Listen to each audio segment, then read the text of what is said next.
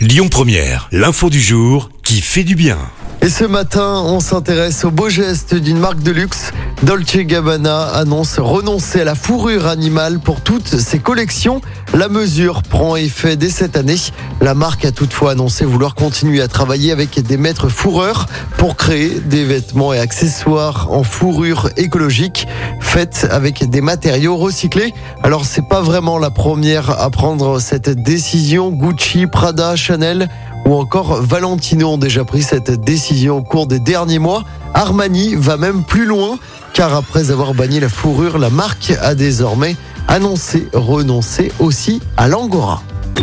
Écoutez votre radio Lyon Première en direct sur l'application Lyon Première, lyonpremière.fr et bien sûr à Lyon sur 90.2 FM et en DAB+.